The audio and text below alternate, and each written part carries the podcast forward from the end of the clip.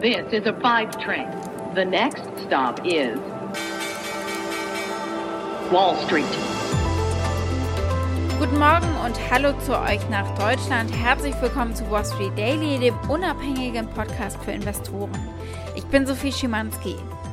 Schauen wir zunächst mal auf die Ausgangslage für heute an der Wall Street und wo wir gestern aus dem Handel raus sind.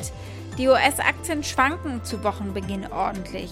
Die Anleger verarbeiten steigende Ölpreise, Wirtschaftssorgen und natürlich auch die startende Berichtssaison und äh, da erhalten wir erst im Wochenverlauf Ergebnisse. Der Dow Jones hat 250 Punkte oder 0,7 Prozent verloren. Der Durchschnitt stand aber zwischenzeitlich mal 200 Punkte im Plus.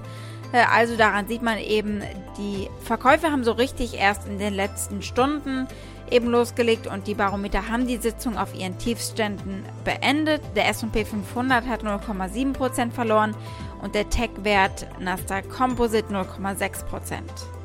Auf dem deutschen Aktienmarkt war zum Wochenauftakt nicht viel los. Der DAX gab um 0,05% nach und schloss bei 15.199 Punkten. Und äh, damit gehen wir zu meiner Kollegin Annette Weißbach an der Frankfurter Börse. Guten Morgen, Sophie. In Frankfurt schauen wir auf die Aktie der Adler Group und aber auch auf die Aktie von Teamviewer. Der hat nämlich den gestrigen Tag wieder mit einem Minus von knapp 11 Prozent beendet.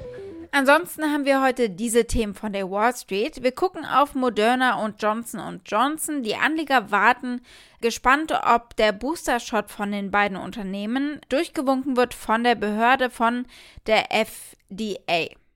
Dann gucken wir auf das soziale Netzwerk Facebook. Die richten offenbar einige Änderungen ein, nachdem der Druck auf sie ja gestiegen ist nach der Anhörung einer Whistleblowerin.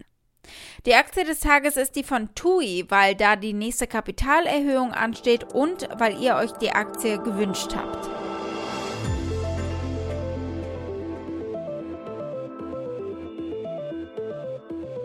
Gucken wir als erstes auf die Impfstoffe von Moderna und Pfizer und auf die Pharmaunternehmen. Millionen von Amerikanern könnten diese Woche einen Schritt näher kommen an eine Boosterimpfung, wenn das wichtige Beratungsgremium der FDA, der Food and Drug Administration, am Donnerstag und Freitag zusammenkommt, um über zusätzliche Dosen der Impfstoffe Moderna und Johnson Johnson zu diskutieren. Vor einem Monat hat die FDA ja schon die Booster-Shots von BioNTech und Pfizer genehmigt für eine breite Gruppe von Amerikanern, darunter ältere Menschen, Erwachsene mit Vorerkrankungen und Personen, die in risikoreichen Umgebungen arbeiten, wie zum Beispiel in der Gesundheits- oder Lebensmittelbranche.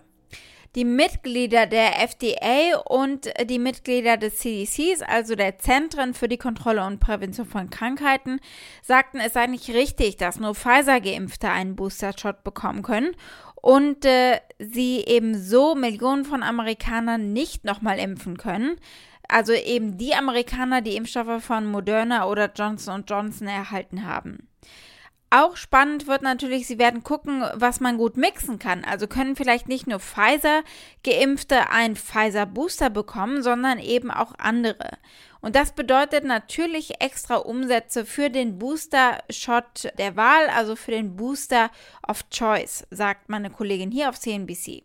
October 14th, they're going to look at the Moderna booster application. October 15th, they'll look at J&J's and NIH mix and match data. So that'll essentially potentially open up the door for folks being able to switch brands for the booster. And that is a huge commercial question for these companies. Who is going to be the booster of choice? Gucken wir als nächstes auf Facebook. Da gab es viel Gegenwind in letzter Zeit, unter anderem vom Kongress, nachdem eine Whistleblowerin ausgepackt hat zur Sorglosigkeit Facebooks äh, oder Verantwortungslosigkeit, kann man eigentlich sagen, bezüglich der mentalen Gesundheit von Kindern und Jugendlichen. Frances Horgan sagte in ihrem Eröffnungsstatement, Facebook wisse, wie man die Seiten sicherer mache oder gesünder für die Nutzer, würde es aber nicht tun, weil man den Profit zur Priorität macht. I joined Facebook because I think Facebook has the potential to bring out the best in us. But I'm here today because I believe Facebook's products harm children, stoke division, and weaken our democracy. The company's leadership knows how to make Facebook and Instagram safer but won't make the necessary changes because they have put their astronomical profits before people. Ja, und jetzt hat Facebook angekündigt, sie wollen tatsächlich Änderungen vornehmen. Facebook wird neue Tools implementieren, um Benutzer von schädlichen Inhalten ab- oder wegzulenken, äh, politische Inhalte einschränken und Eltern mehr Kontrolle über die Instagram-Konten zum Beispiel von Teenagern geben. Obwohl die Besonderheiten oder die Genauigkeiten dieser Tools nicht näher erläutert wurden, heißt es zum Beispiel, äh, dass wenn jemand längere Zeit schon auf Instagram oder Facebook aktiv sei und rumscrollt, dass er dazu aufgefordert werden soll, eine Pause zu machen, also so ein Pop-up. Äh, es soll wohl auch ein Instagram Kids geben, einen Dienst für Kinder unter 13 Jahren. Den gab es schon mal und der wurde aber dann wieder eingestampft. Facebook sagt, sie haben keinen kommerziellen Anreiz, etwas zu tun, was für die Kinder eine schlechte Erfahrung in den Netzwerken bedeutet. Äh, sie können die menschliche Natur natürlich nicht ändern an sich. Äh, sie sehen immer wieder schlechte Dinge online, das werden wir alle, aber Facebook könne eben alles dafür tun, um zu versuchen, diese Inhalte zu reduzieren. Die Facebook-Anleger sind natürlich happy, solange das Unternehmen Rekorde an Werbeeinnahmen einfährt und das ist gerade der Fall und solange der Gesetzgeber ihnen nicht reinfunkt und wenn Facebook eben proaktiv etwas macht, dann hoffen sie, lässt der Kongress das Unternehmen etwas mehr in Ruhe. Damit geht es zu meiner Kollegin Annette Weißbach an der Frankfurter Börse. Ich würde gerne einen Blick auf die Bonds und die Rentenmärkte werfen. Es wird äh, eine Zinserhöhung nun zum Ende 2022 eingepreist, so sieht es aus. Und äh, vielleicht können wir in diesem Zuge auch mal über die EZB und Bundesbank sprechen und äh, über die Inflationsprognose der Commerzbank. Welches Bild ergibt sich da gerade aktuell mit Blick eben auf die Rentenmärkte und die Zinserhöhung? Die Rentenmärkte sind in der Tat momentan sehr interessant. Äh, die europäischen Renten und vor allem halt auch die deutschen Renten, die ziehen jetzt auch langsam an. Denn der Geldmarkt, der preist mittlerweile eine Zinserhöhung bis zum Ende 2022 auch von der EZB ein. Die FED, die ist da ja schon sehr expliziter, da erwartet die Mehrheit äh, eine äh, Zinserhöhung 2022 und zwei sogar in 2023. Und die Bank of England, die hat sich jetzt auch geäußert und möchte wohl die Zinsen früher als vorher gedacht erhöhen. Das hat natürlich auch irgendwie Auswirkungen auf die europäischen Renten. Ob die EZB damit so d'accord ist, das wird man noch sehen müssen. Denn Christine Lagarde ist immer noch sehr davon überzeugt, dass die Inflation momentan ein temporäres Phänomen ist. Sie vergleicht die Situation mit Japan nach dem Tsunami 2011, als es auch zu einer Störung der Lieferketten und einem größeren Inflationsdruck gekommen ist, aber allerdings nur temporär. Gucken wir als nächstes auf Adler Real Estate. Die stehen unter Druck. Was ist da los? Die Adlergruppe möchte nun einen Teil ihres Immobilienportfolios, genau genommen 15.000 Wohneinheiten, an die LEG-Gruppe verkaufen für 1,5 Milliarden Euro und möchte damit ihren exorbitanten Schuldenstand reduzieren, denn das war eines der großen Kritikpunkte des Short Sellers Viceroy und damit haben sie das Unternehmen auch direkt attackiert, dass sie komplett überschuldet seien. Nun, jetzt sehen wir einen ersten Schritt, also eine Reaktion von Adler und dann gleichzeitig hat Vonovia sich aber auch eine Option gesichert. Natürlich prüfen sie das jetzt erst einmal, aber das ist auch ganz interessant, dass die so schnell dabei sind. Also man weiß noch nicht so ganz genau, wie viel der Vorwürfe denn da überhaupt richtig sind von der Viceroy Research-Gruppe, aber das Unternehmen bewegt sich und es scheint wohl ein bisschen etwas dran zu sein. Und dann noch ein Blick auf einen Corona-Gewinner, auf Teamviewer. Die machen diese Software, mit denen man auf den Computer von einem anderen zugreifen kann, um eben zum Beispiel zu helfen, etwas äh, zu fixen, zu reparieren. Äh, und die sind aber jetzt, äh, wo die Pandemie sich so ein bisschen dem Ende neigt, so fühlt es sich an, eher schwach. Woran liegt das? Nun, bei TeamViewer ging es gestern wieder minus 11 Prozent nach unten. Der Grund dahinter, dass Morgan Stanley seine Kursziel deutlich geändert hat, von mehr als 40 Euro auf nun 18,50 Euro. Ähm, die große US-amerikanische Investmentbank sagt, dass das Geschäftsmodell eine sehr schwierige Aussicht hat. Und man hat ja auch gerade die Gewinnwarnung von TeamViewer in der letzten Woche gehabt. Das Unternehmen war ein großer Corona-Gewinner, ein großer Gewinner davon, dass wir alle im Homeoffice gewesen sind. Aber das verändert sich jetzt nun einmal wieder und ähm, man kann offensichtlich die Umsatzerwartung nicht mehr halten. Am 3. November wird es einen Kapitalmarkttag geben von Team Teamviewer und da sollte dann der Markt mehr erfahren, wie denn der Ausblick für das Geschäft sich gestaltet, wie der Umsatz sich gestalten könnte, aber auch die Gewinnsituation angesichts einer Normalisierung der Corona-Lage.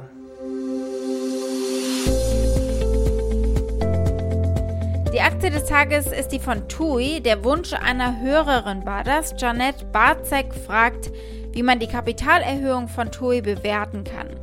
Zum Hintergrund, die wollen 1,1 Milliarden Euro einsammeln bei Aktionären. Klar, sie sind natürlich als Reiseunternehmen sehr angeschlagen von der Pandemie und das soll nun ihr Weg raus sein, vor allem raus aus den Schulden. Und deswegen kommt dieser Schritt auch nicht besonders überraschend, denn sie haben letzten Sommer in der normalen Hochzeit der Umsätze in der Hauptsaison ihr Eigenkapital verloren, weil sie einen so großen Verlust geschrieben haben im Quartal. Sie haben danach eigentlich alles in Bewegung gesetzt äh, und sie haben die Anleger ja auch schon mal angepumpt. Die Bundesregierung hat ihnen bereits ausgeholfen.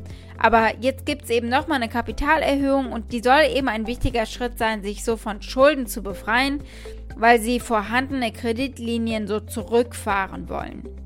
Die Liquidität verbessert sich natürlich und äh, der Chef ist optimistisch, dass sich die Buchungen bald erholen. Für den Sommer nahm der Reisekonzern 5,2 Millionen Buchungen entgegen, sagen sie. Im Vergleich zur Vorjahresperiode, dem Höhepunkt der Corona-Krise, war das eine Verbesserung um 1,3 Millionen Buchungen. Und der Konzern prognostiziert sogar, dass sich die Sommersaison 2022 äh, wieder annähernd auf das normalisierte Niveau des Sommers 2019 einpendeln wird. In den USA erholt sich die Branche langsam durchaus. Fluglinien brechen ja sogar regelrecht zusammen unter der Nachfrage. Siehe Southwest Airlines, haben wir gestern darüber geredet.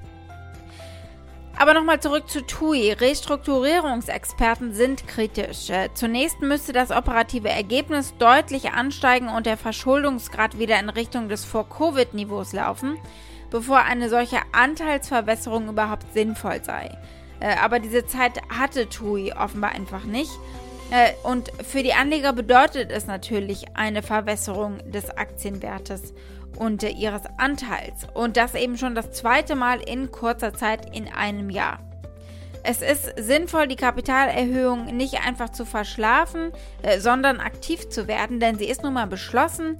Hintergrund sind die Bezugsrechte, mit denen Altaktionäre sich schützen können und ihren Anteil eben vor dieser Verbesserung, wenn sie eben an TUI glauben und weiter beteiligt, also investiert bleiben wollen. Das sagt zum Beispiel auch Daniel Bauer von der Anlegergemeinde. Ja, also ich glaube, zunächst sollte man mal festhalten, dass man auf alle Fälle aktiv werden sollte. Das heißt, alte Aktionäre, die jetzt äh, die alte Aktie im Depot haben und äh, entsprechende Anzahl an Bezugsrechten, sollten sich genau überlegen, was sie machen, aber sie sollten auf alle Fälle etwas machen. Und wie gesagt, die Verwässerung kommt sowieso, wenn man die Bezugsrechte eben nicht nutzt. Die UBS rechnet mit 2,1 Milliarden TUI-Aktien im Umlauf. Vor Corona waren es 590 Millionen. Äh, wer soll diese neuen Aktien jetzt eigentlich kaufen? Unter anderem Barclays, die Citigroup, die Deutsche Bank und HSBC sowie die Commerzbank und LBBW. Das sind nur einige Mal. Wie immer der Blick auf äh, die Analystenmeinungen. Die Analysten raten derzeit dazu, die Papiere abzustoßen. Es gibt acht Verkaufsratings. Die Aktie steht bei über 3 Euro, aber der Medianpreis als Prognose für die nächsten zwölf Monate liegt 31 Prozent etwa unterhalb dieses Preises bei 2,25 Euro. Also, der Konzern glaubt dran, dass es wieder nach oben geht und damit stehen sie aber äh, sehr alleine da, muss man sagen. Äh, die Anleger scheinen sehr geduldig momentan. Wall Street. Damit war es das für heute. Ich hoffe, ihr seid morgen wieder mit dabei.